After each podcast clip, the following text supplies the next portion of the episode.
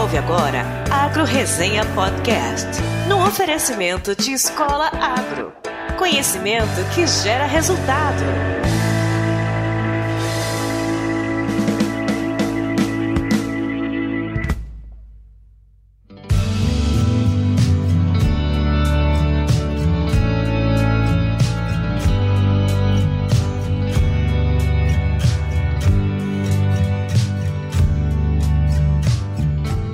Aí, pessoa? Tudo beleza? Estamos começando o episódio número 115 do Agro Resenha, este podcast que faz parte da primeira rede de podcasts do agronegócio, a rede Agrocast. Então, se você tiver a fim de escutar mais podcasts do agro, conheça todos eles no site www.redeagrocast.com.br e assine o canal em todos os agregadores de podcast.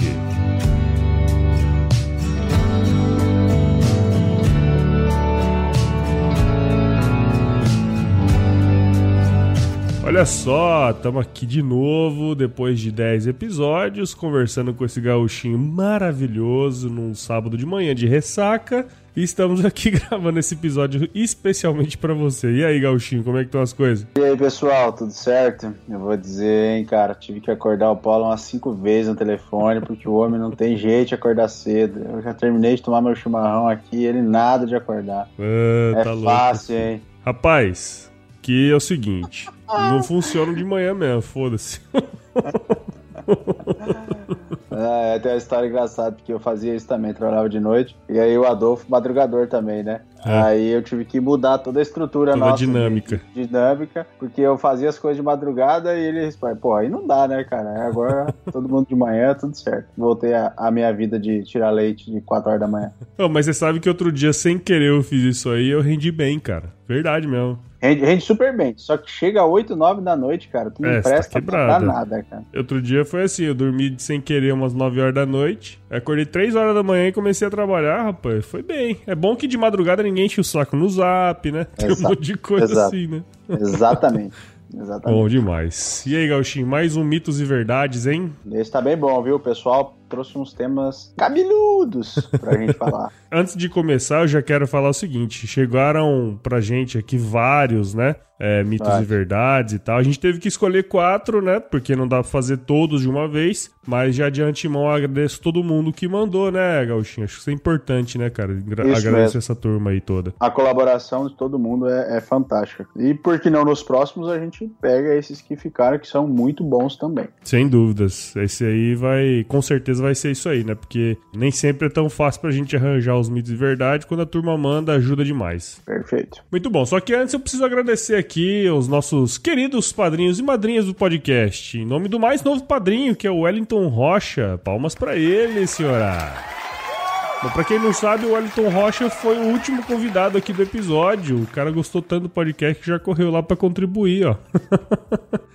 E se você quiser fazer o mesmo, é muito fácil, basta acessar o nosso site, o www.agroresenha.com.br e aí encontrar lá o plano que mais se encaixa aí no seu orçamento. Lembrando que eles começam com valores a partir de 5 pila por mês, é muito baratinho. De graça. De graça, de graça. Ó, eu também quero agradecer ao mais novo membro do site, que é o Paulo, provavelmente de Brasília, pelo que eu vi aqui no e-mail dele. Valeu, Gerá. Agora todo o conteúdo do podcast vai chegar também por e-mail pra você, beleza? Ô, ô Gauchinho, deixa eu te falar aqui uma coisa. Qual que é o podcast que você mais escuta hoje? Pode falar que não é o Agro Resenha não, que eu sei, tá?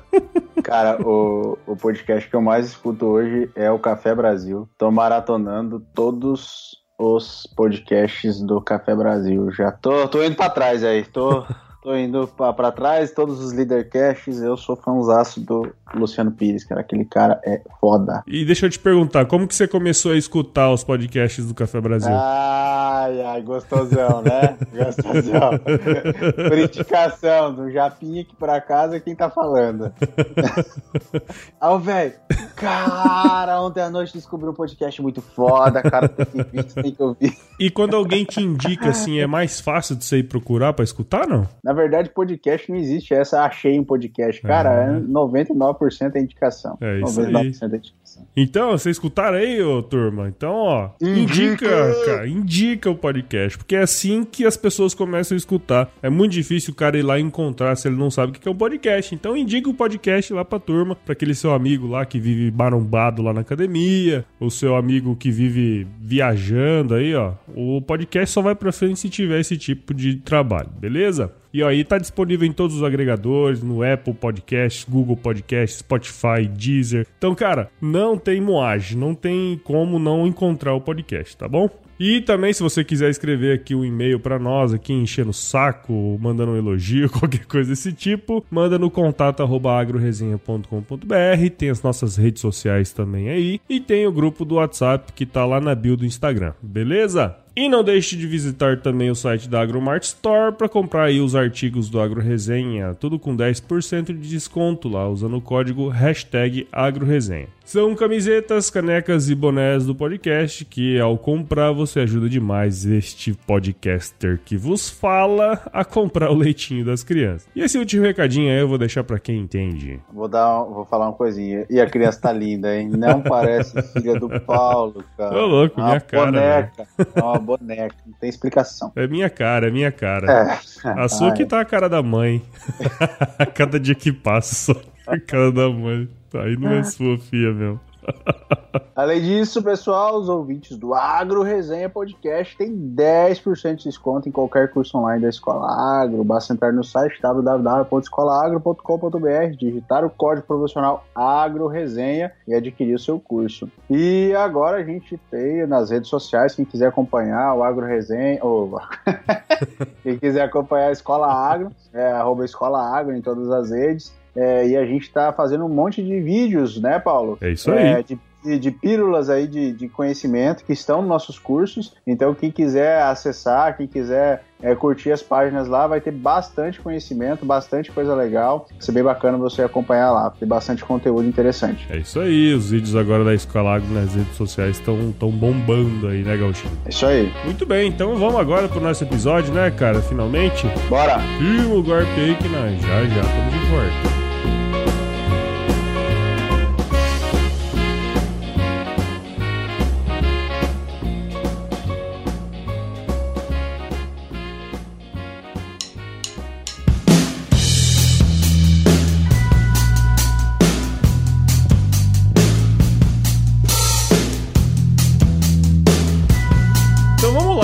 Começar de verdade esse penúltimo episódio do ano, Gauchin. Como passou rápido 2019, hein, velho? Voou. E pro ano que vem tem várias novidades por aí, né, cara? Tanto no Agro Resenha como na escola é... aí, né, cara? A turma tem Muita que... novidade. Muita novidade. Muitas novidades aí, cara. Bom, vamos lá então, ó. Temos quatro mitos e verdades, como é de praxe aqui do podcast. E vamos começar com você aí, Gauchinho. Diretamente lá. lá. do Nordeste aí, ó. Isso mesmo. Então, pessoal, o primeiro mito aqui é do Vinícius Perro, de 35 aninhos consultor de TI, lá de Jaboatão dos Guararapes, em Pernambuco. Alô, Pernambuco. Cara, eu fui para Pernambuco, para Granito, no projeto Rondon, cara. Que experiência hum, fantástica, cara. Muito legal. Pernambuco é um, um, estado que eu tenho um carinho muito grande. É uma boa bacia leiteira, sabia? Uma ótima uma, bacia leiteira é. lá no Nordeste. Exatamente. Então, a pergunta dele é: ovo de galinha marrom tem mais nutriente que ovo de galinha branco? E aí? Aqui eu vou contar a história historinha, né? Minha mãe, cara, ela sempre teve galinha caipira solta, né? E aí o ovo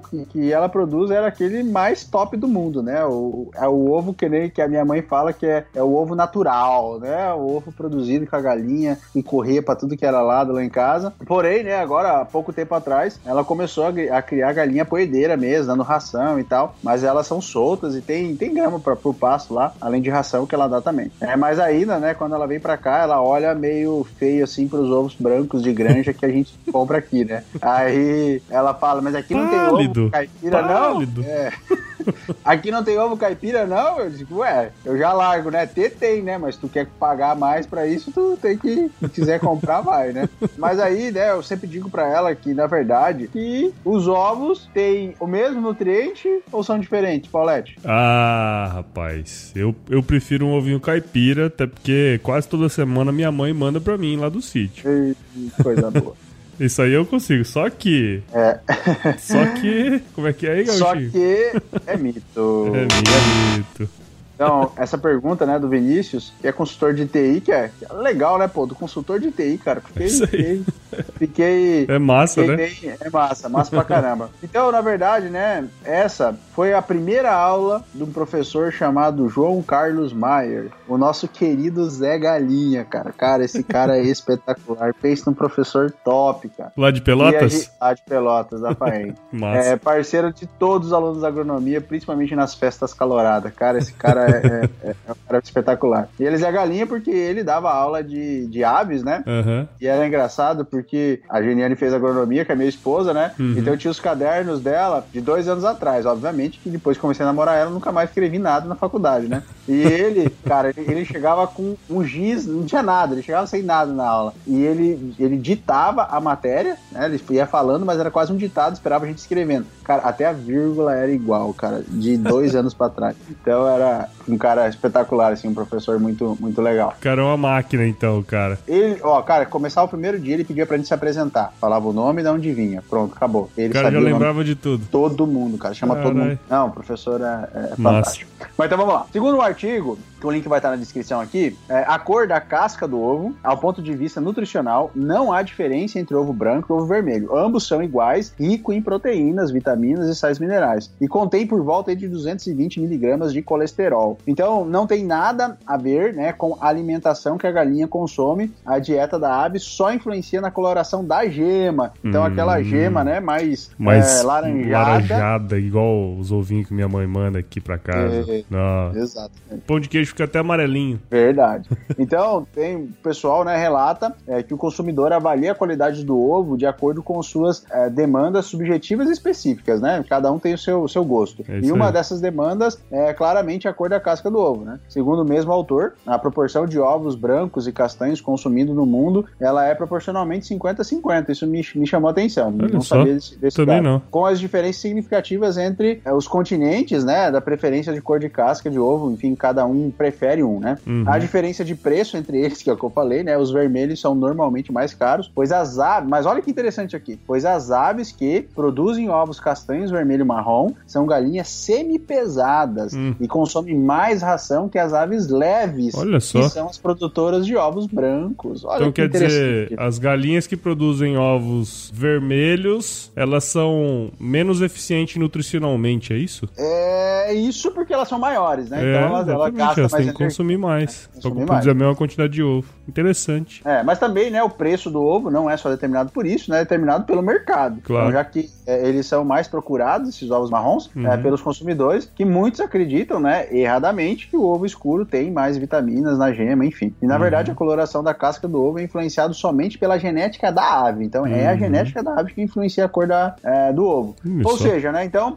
São as características genéticas que definem a- se a galinha vai produzir ovos de, de, de cor branca ou vermelha, marrom, enfim, as outras cores. Mas, mesmo sabendo disso, é sabido também que existe né, mercado que tem preferência para os ovos castanhos e marrom, e é mercado é mercado, né? É isso aí. Gosto não se discute. A coloração da gema é assim em função quase que exclusivamente da alimentação, então. E por isso, né, que os ovos produzidos pela minha mãe e pela mãe do Paulo e a dona Luísa, é, na, lá, elas são quase laranja, né? Pois É as galinhas comem muito verde. Então, esse verde que faz. Mas ele não altera a, a capacidade nutricional. A- a- altera apenas a cor. A cor, né? É, Gostei Ah, muito. mas fica mais gostoso, vai. Fala a verdade. Ah, velho. Efeito placebo, né? Bora lá. o que importa é isso, no fundo. Eu vou tomar esporro do pessoal que produz ovo de granja agora, né?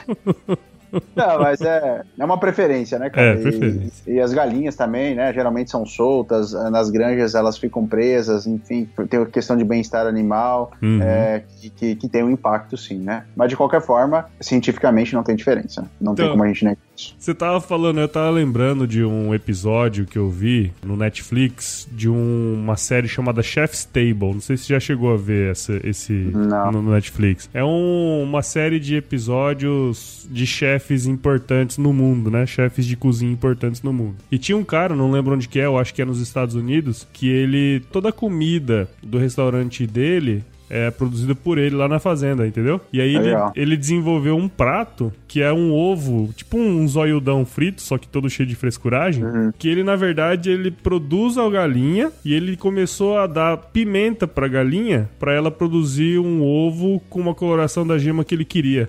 Coitadinha da É, galinha. só que a galinha não tem papilas gustativas, então ela não sente ardor. Pode não sentir na, na entrada e vai saber se não sente a saída. Mas vai saber se não arde na saída, meu.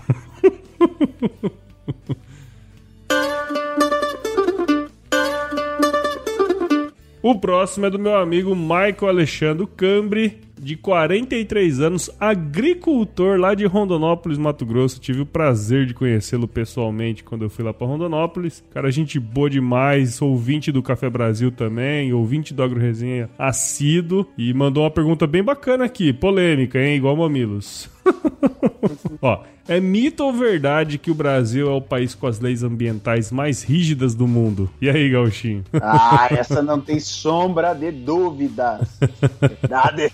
Verdade verdadeira mesmo, ó. E para responder essa pergunta eu usei como base aqui um estudo bem, bem interessante, cara, desenvolvido pela Climate Policy Initiative é, e pela PUC do Rio também junto. Esse aqui foi um, estudo feito através do projeto Input, que é a iniciativa para o uso da terra. Olha só que bacana, cara. Esse estudo, ele comparou a legislação florestal e de uso da terra em sete países que estão entre os top 10 das exportações do agro do mundo. Eles analisaram a Argentina, o Brasil, o Canadá, a China, a França, a Alemanha e os Estados Unidos, ou seja, todos os nossos concorrentes aí no mercado mundial, né, Gauchinho? Com certeza. Vamos lá, eles fizeram assim, ó, no comparativo entre os países, como você já deve saber aí, porque a mídia espalhou e a nossa turma aí também já espalhou bastante, o Brasil é o que possui a maior cobertura florestal, algo em torno de 490 milhões de hectares, sendo que a maioria, assim, esmagadora é floresta nativa, né? Tem só um pouquinho de floresta plantada.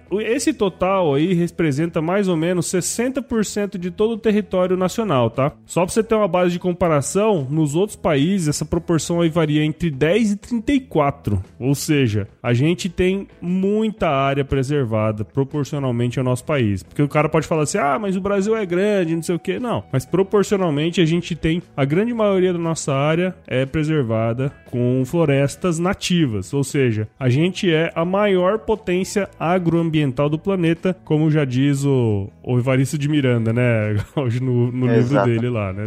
E é verdade, nós somos mesmo a maior potência agroambiental do planeta. E falando nisso, Paulo, lembra que eu tava falando lá no início que a Escola Agro tá lançando um monte de, de vídeos bacanas nas redes, né? Uhum. Então, peço para todo mundo, para quem quer, quer entender isso aqui a fundo, entender todos os dados do Evaristo, praticamente o livro dele inteiro a gente resumiu num videozinho de Uhum. quatro minutinhos. Olha que E no massa. dia 27 de novembro foi postado nas nossas redes. Então, quem quiser olhar lá e entender um pouco mais sobre isso, cara, a gente tem lá na Escola Agro, dia 27 de setembro, pode chegar nas redes da Escola Agro lá. Muito bacana. Tem que ver e pra ter os dados na ponta da língua pra poder falar Exato. também, né, Gauchinho? Exatamente, exatamente. É a obrigação de todo mundo, né, saber disso e defender isso, né? É isso aí, exato. E assim, vamos matar a cobra e mostrar o pau aqui, porque nós somos assim, né, Gauchinho? Ô, louco.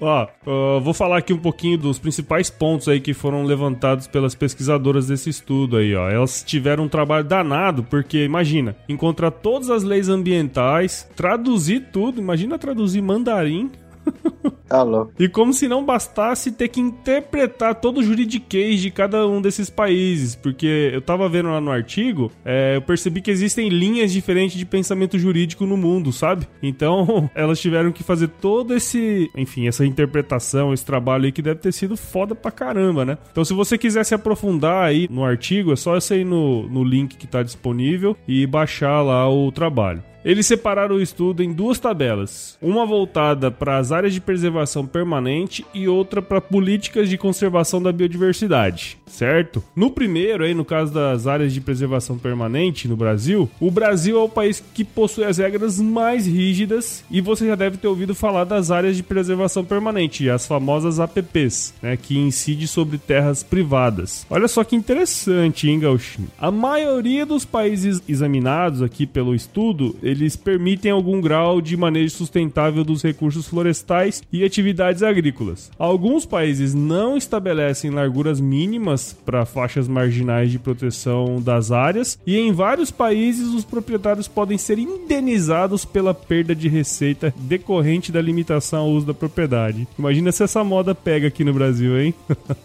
Cara, eu vi essa regra, eles estão apertando um pouco na França, cara, e aquele problema dos tratoraços é. que teve agora um vídeo, cara, produtor P da vida porque vão perder 10 metros do rio, né? Do rio. Mal sabe eles dos 50, dos 100, dos 100 200 metros, 500 é, metros que, que tem a gente tem aqui no, no Brasil. Pois é. E aí quando a gente pula para as políticas de conservação da biodiversidade, é importante ressaltar que ela é um, uma linha de atuação em todas as políticas de manejo dos países estudados aí, mas sempre o mas. Apesar disso, nos países estudados, a proteção da biodiversidade se dá principalmente por meio de políticas de áreas protegidas, que é o caso das áreas de, das unidades de conservação, de classificação e proteção de espécies ameaçadas de extinção e de zoneamento florestal. Dentre os casos cobertos por esse estudo aí, o Brasil, minha gente, é o único país que exige que todas as propriedades privadas mantenham um percentual da propriedade conservada reservada com vegetação nativa, que é também a famosa RL, a Reserva Legal, para proteção da biodiversidade sem qualquer tipo de compensação financeira ao proprietário.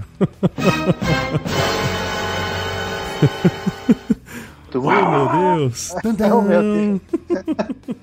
é, cara. Cara, no vídeo a gente fala dos impactos disso, cara. Mas, é, assim, são. É, é, é, a quantidade de dinheiro que tá parado, né? Nisso é uhum. é muito grande, cara. E tem mais um ponto: o produtor gasta 20 bi por ano porque ele tem que manter essa claro, área. É, não é tem, Não é só lá. deixar lá, né? Não é, tem que fechar, não pode entrar gado, não pode entrar nada. Se queimar, você é. Se, se alguém jogar fogo ou se queimar, você é punido por isso isso. É isso não é aí. é simplesmente, ah, deixa aí que o mato pega. Não, não é assim, não. Você tem que cuidar. O negócio é pesado. É. é igual filho feio. Se for bonito ou feio, você tem que cuidar do mesmo jeito, filho. É,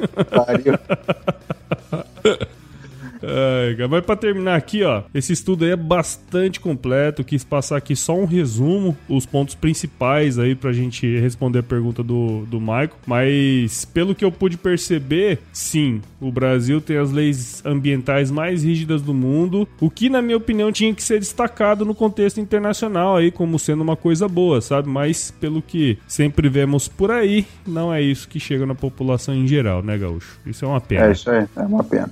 Agora eu quero ver ver aí quem tem interesse em entender esse tema aí, quem vai colocar lá no, nos comentários do vídeo da Escola Agro, ó, tô vendo o vídeo aqui que eu vi o podcast no Agro Resenha. Vamos é, marcar os dois. Vamos ver se essa gurizada vai. Vamos ver se essa gurizada vai. Tá afim de entender um pouco mais aí sobre o meio ambiente e a preservação no Brasil. Vamos lá então. Então, pessoal, vamos pro próximo, que é da Luísa Keller Fragomeni. Acho que é assim que fala. 32 aninhos, engenheira civil de Porto Alegre, tchê, lá do Rio Grande. Ela mandou pra gente várias perguntas, é, uma mais polêmica que a outra, mas muito legal. É, e aí, Paulo, eu ia responder uma só, mas aí eu posso quebrar a regra aí, Paulo, e responder outras? Não, Pelo pode, pode ser, se eu deixo aí, se eu deixo, ah, vai lá. Ah, que bonitinho.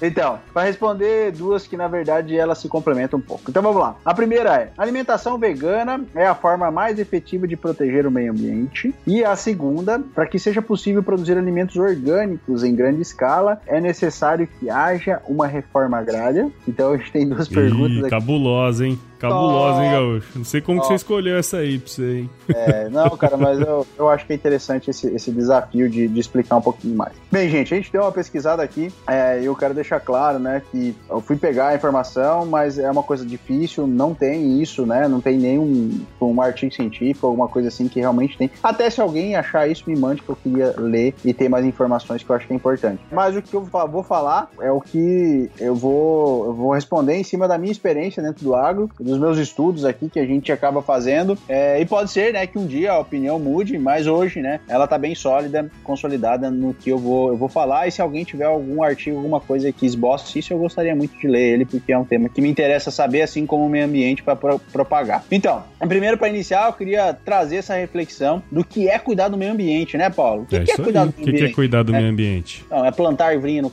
no quintal, é poupar água da torneira, é não comer carne porque ela utiliza muita água na produção, é não matar os animais. O que, que é o meio ambiente? Né? O que, que é cuidar do meio ambiente? Então, muitas vezes né, a pessoa diz, ah, eu vou, sei lá, vou fechar a torneira aqui, estou cuidando do meio ambiente, né? E aí, o que, que realmente é? Então, gostaria de, de voltar lá para a aula de biologia, fazer todo mundo voltar para a aula de biologia. E hoje eu estou numa nostalgia, Paulo. É. Eu quero trazer aqui minhas duas professoras de biologia, que são foda, é, assim, professores que me instigaram muito até entrar na agronomia, que a agronomia tem uma parte biológica bem grande, né? Uhum. Que é a professora Isabel Orsolim, que é, foi de ensino fundamental meu, que ela deu a parte de ciências ainda era, né? É, e a professora Crisley Dalmolin, que foi a minha professora de biologia no ensino médio. Cara, essas professoras eram muito boas. É, e elas explicavam que em um ecossistema tem as linhas e curvas de população. E isso é, é muito claro na minha cabeça até hoje. Cara, eu tenho a fotinho das curvas de, de população até hoje muito claro na minha cabeça. Uhum. É, então, né, tem um indivíduo que se propaga muito, assim, o seu predador tem mais alimento, que por sua vez reproduz mais, fica muito grande, abate grande parte das suas presas, que estavam com uma população grande, e aí tem que reduzir a sua população porque começa a faltar comida e assim entra, o, se desequilibra e a vida né, acontece nesse ciclo. Muita presa, pouco predador, muita presa, o predador aumenta, diminui o número de presas, diminui o número de predador e é sempre aquele ciclo, né? É, ou seja, o desequilíbrio é parte do meio ambiente. Isso é um fato, é só olhar essas curvas, é só observar o meio ambiente. É estudar é, ecologia. Assim, estudar ecologia. assim como a morte, é, e é isso mesmo, a morte é parte do meio ambiente. Então é importante deixar claro isso, porque a gente não vive no mundo de, da fantasia, sabe? É, às vezes a gente tem que tomar um choque de realidade, e a biologia é isso, cara, é desequilíbrio, é predador comendo presa, é, enfim, é, é assim que funciona, né? A gente precisa dar um, dar um, um, um choque, né? E aí entrando em outro ponto, é, a produção de alimentos em grande escala, pensando no uso de água, que muitos falam ser, ser ruim, né? Meu Deus, porque produz soja e usa água, usa tantos litros de água. Porém, né, pegando por exemplo no cerrado, o solo que tem soja, ele é muito melhor que o solo que tem apenas as árvores lá do cerrado, né? Então, quem cultiva soja da forma certa, melhora, é biologicamente falando, né, melhora o solo, pois, né, a semeadura dessas outras culturas aumenta a matéria orgânica do solo, é, ou seja, né, a produção de alimentos feita de forma correta melhora muito o solo e traz impactos para os outros animais animais, e é claro, né, como tudo, né, é um eterno desequilíbrio, ele traz impactos para outros animais que viviam ali no cerrado que não vão viver mais na soja, mas vai trazer outros animais que estão lá. O que eu quero dizer é que é, é o desequilíbrio que depois se equilibra de novo, né? E é assim que as coisas estão acontecendo. Além disso, a água que cai sobre a lavoura é exatamente a mesma água que cairia se tivesse floresta. Sim. Então, gente, né, vai chover lá. É, se tivesse pastagem, ou enfim, o que tivesse lá. É esse negócio, né, que a soja, o boi, etc., consome tantos mil litros de água, é, conserva. É, é, é conversa para inglês ver, né? Porque a água estaria lá de qualquer forma é, e o homem apenas utiliza ela para produzir alimento. Claro que tem áreas irrigadas, né, Paulo? É, hum. mas hoje no Brasil isso é muito pouco utilizado é, e é uma área muito pequena em proporção ao todo. Ontem até eu estava dando uma palestra e aí a gente tem um gráfico que mostra o uso da água. E o Brasil é um dos países que menos utiliza a água, né? Em proporção de poluição, enfim, o Brasil é o que menos utiliza, porque tem muita água potável, uhum. né, disponível. É, e tem uma questão opinião, assim, que a gente é, é, tem vários amigos que estudam. Eu ainda não estou convencido, preciso estudar mais, mas de que a mudança do uso do solo ele pode prejudicar a quantidade de, de chuvas, né? Mas isso não é uma coisa ainda 100% certo, que os caras chamam lá dos rios voadores, né? Então tem isso, né? A chuva vai cair ali de forma se tivesse soja, floresta ou coisa assim. Só que tem estudos que mostram que talvez a mudança do uso do solo pode fazer com que a dinâmica das chuvas mude. Só que isso é uma coisa que ainda não tá 100% garantido, né, Gaúcho? Porque a gente tem Até... essa, uma série histórica aí de chuva e tal, muito pequena, pensando na quantidade de anos que, existem, que existe o mundo aí, né? Então, é uma coisa que a gente ainda não tem como afirmar categoricamente, né? É achismo, né? E o que, eu, é. que a gente tá trazendo aqui, na verdade, é, são reflexões é para identificar e, enfim, para cada um ver o que, o que se encaixa mais, né? E fechando, né, a primeira pergunta, é, quem sabe ainda é, deixando o pessoal mais confuso ainda, né? É, mas é um mito, né? Pois não, não acredito que o consumo vegano melhore o meio ambiente, até porque acredito que os maiores impactos estão na cidade e não no campo, né? Mas aí é assunto para um outro programa, né, Paulette? Que, é isso aí. Que, que é delicado. Mas é assim, para deixar bem claro, né? Para mim, eu considero um mito, mas e o que eu trouxe aqui são, são informações para a gente refletir sobre a base. É, acho que a gente está estudando um pouquinho, né, Paulo? E cada vez fica mais claro que a gente voltar nas origens, voltar na base é a forma mais vamos dizer assim, correta de a gente começar a formar uma linha de raciocínio, formar uma, uma característica, né, uma opinião em cima de alguma coisa, né? É isso está cada vez mais claro. Muito bem. E rapidamente aqui respondendo a segunda pergunta, né, para que seja possível produzir alimentos orgânicos em grande escala é necessário que haja reforma agrária. Então a reforma agrária é um ponto delicado é, e eu só quero trazer um pontinho desse ponto que é delicado.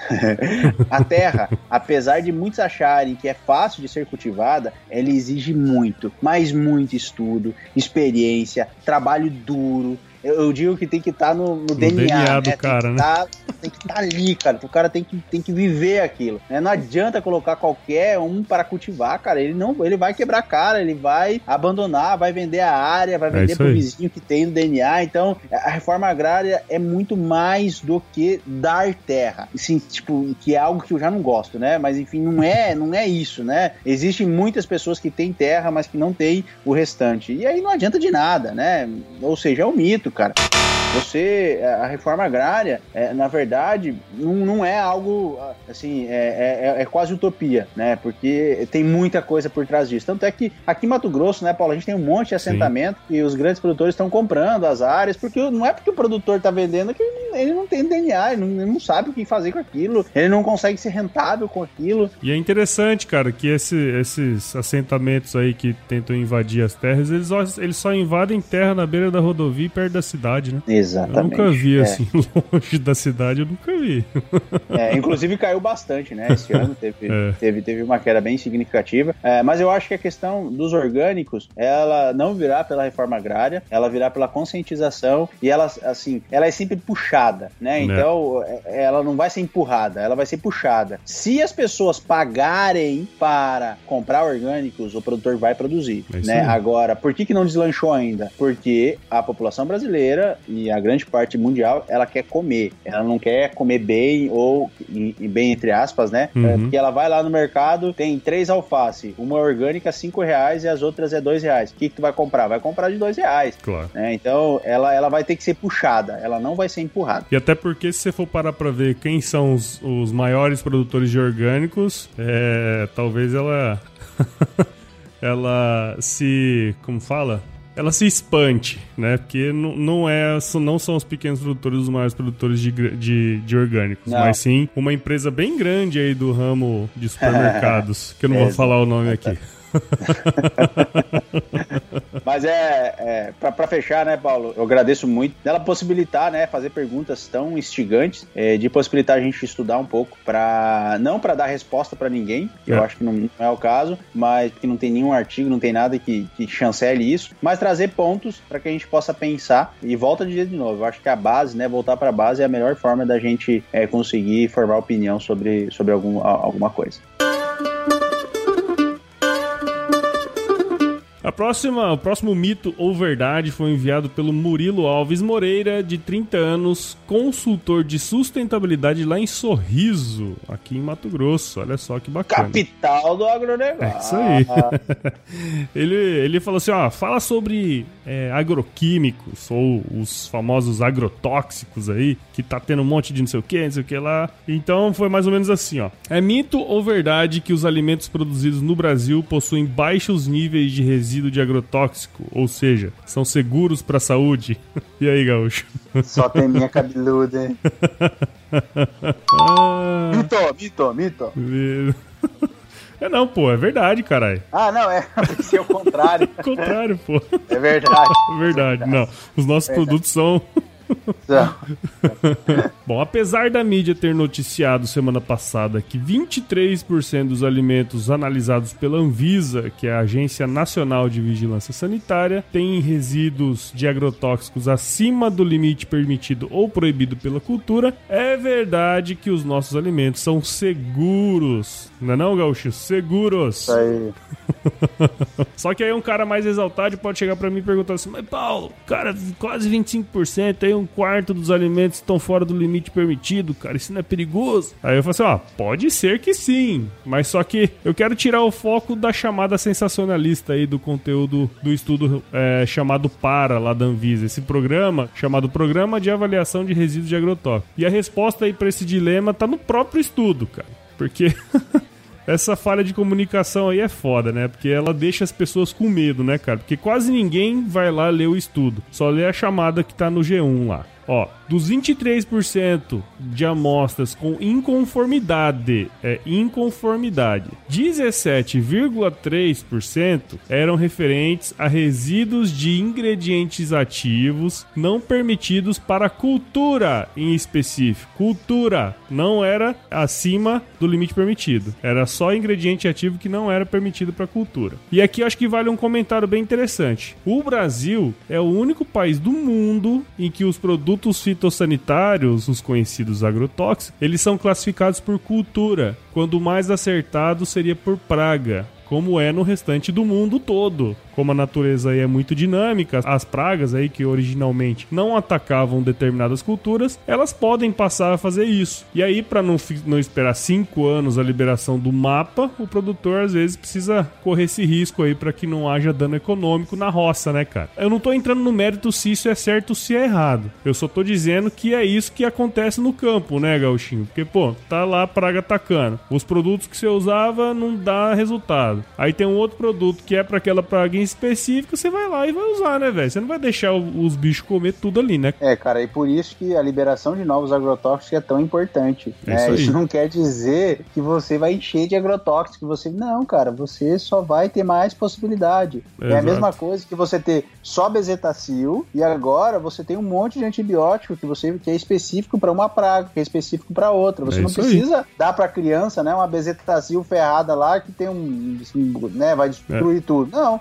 você dá um antibiótico específico. A liberação desses produtos é, é para ser específico, né? Isso Só que aí. demora. Aí o produtor tem que dar os seus pulos lá para fazer o negócio acontecer. Inclusive, um dos motivos, grandes motivos de ter aumentado tanto a, a liberação de uso de agrotóxico é isso, né? Você tá a- ampliando o espectro de, de- desse, das culturas também, né? E ó, e olha só que bacana, esses 23% aí também, que estão com inconformidade, outros meio por cento tinha ingrediente ativo proibido no país. O que não quer dizer que é um risco, né? 2,3% apenas estavam acima do limite e 2,9% tinham mais de um tipo de inconformidade, né? Que pode ser um desses três aí citados anteriormente. Então vamos parar aqui. Para aí.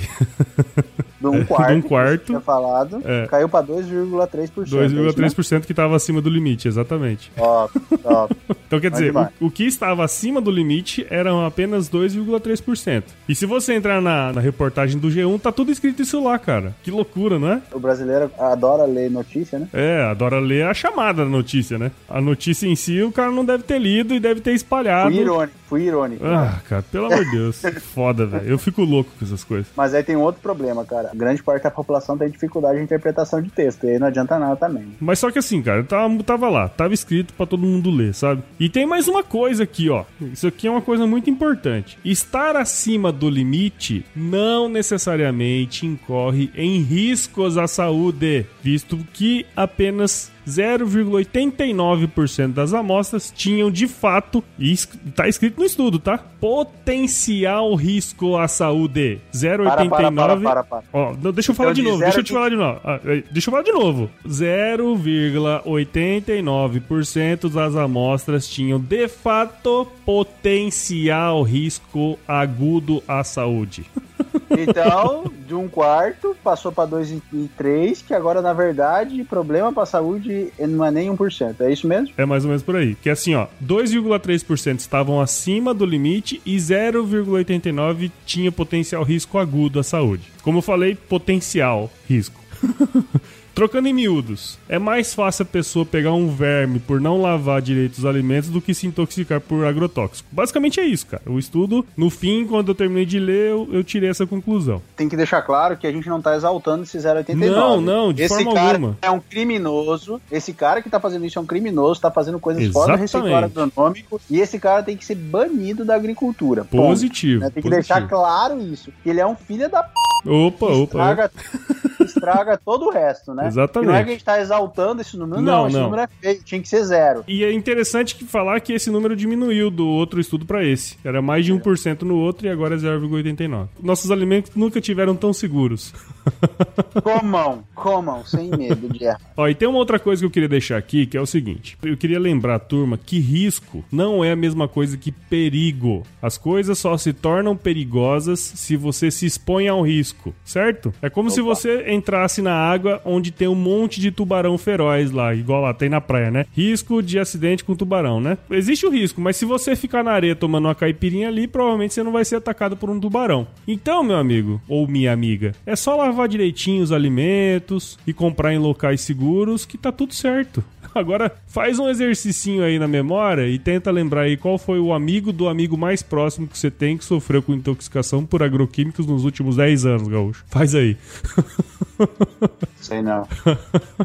Eu até conheço uma pessoa, mas não foi por motivos de intoxicação por ingestão de alimentos. Ah, não, eu por intoxicação eu já eu, eu tenho várias pessoas, mas aí é a aplicação. Aplicação. Aplica- Exatamente. aplicação não por ingestão. aplicação mal Errada. errada, Exatamente. de forma errada, sem usar IPI, sem usar todo esse Exatamente. Aí dá problema mesmo, né? Aí dá problema mesmo. Então, assim, ó, no documento aí, ó, tá no link a descrição, tem um monte de detalhes, saiba aí quais os alimentos que estavam mais contaminados, tem um monte de outras coisas lá. Eu acho que vale muito a pena ler. Ah, só é, não tá aqui na minha, na, na minha pauta, mas uma coisa interessante. O alimento que tinha mais resíduo de agrotóxico de todos eram, eram as laranjas, que até onde eu sei a Laranja? gente, é, a gente não come a casca, eu acho. Puta merda.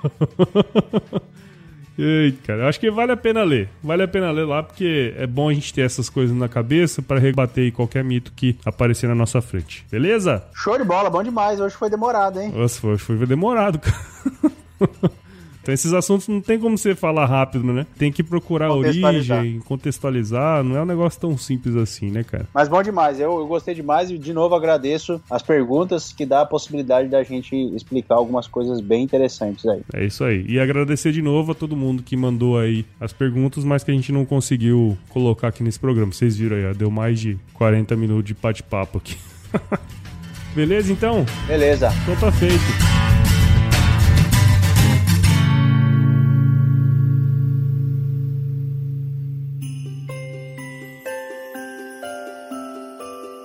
Ô Gaúcho, vai chover hoje, será? Cara, se vai chover eu não sei. Agora, se chover, não precisa molhar a horta. É isso aí então, cara. Mas antes de finalizar, cara, eu queria deixar um Feliz Natal, É um Feliz aí. Ano Novo. É que 2020 seja um ano muito próspero para todos. É interessante que, que a gente sempre deve, final do ano, um tempo de reflexão, né? Para a gente aí. olhar tudo que a gente passou. É, e é importante essa reflexão para a gente ajustar aí as velas e colocar o foco necessário para que as metas que vão ser né, adquiridas aí para 2020 que elas sejam executadas. Que é muito gostoso chegar no final do ano e saber que as metas foram feitas, né? É isso é aí. bom para a cabeça, é bom bolso, é bom pra tudo que é lugar. Então, um Muito feliz ano importante. novo e um próximo 2020 pra todo mundo. É isso aí, eu ainda vou ter mais um episódio aqui pra dar um Feliz Ano Novo e um, um Feliz Natal, mas de qualquer forma, Feliz Ano Novo e Feliz Natal pra todo mundo aí. eu dou duas vezes. Falou então, até mais Falou. então. Até mais. Abraço. Abraço. Tchau, tchau.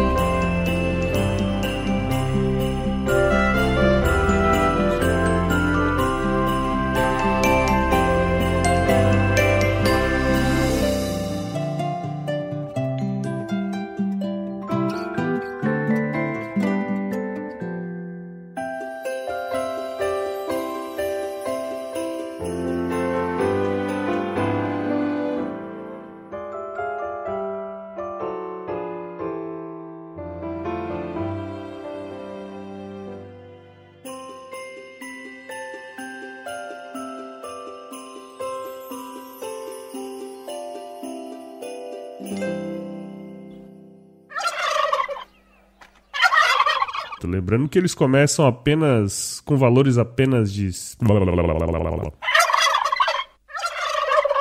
Nossa, quando eu fico de ressaca assim, minha- ah, o meu nariz vai entupindo, cara. Tô vendo. Nariz de batata Ai, entupido até estranho. Nossa senhora. Toma. Bora, bora, bora. Vamos, vamos, vamos começar com o seu aí, né? O mito que a gente escolheu aqui é do Vinícius Perotti. Perrou. que é assim que. Não, Então, o. Perote? perrou. Perrou? É. E o T? Não fala. Ué, tá.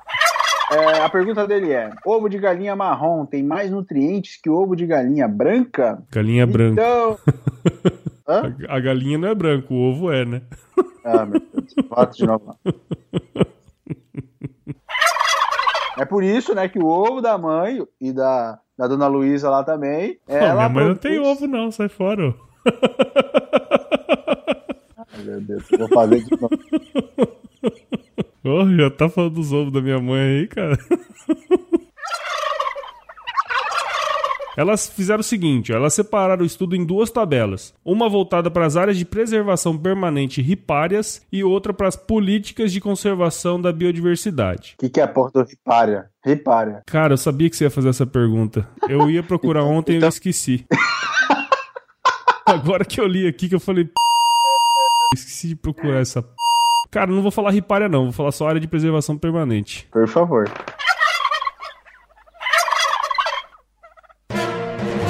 Mais um produto com a edição do Senhor A.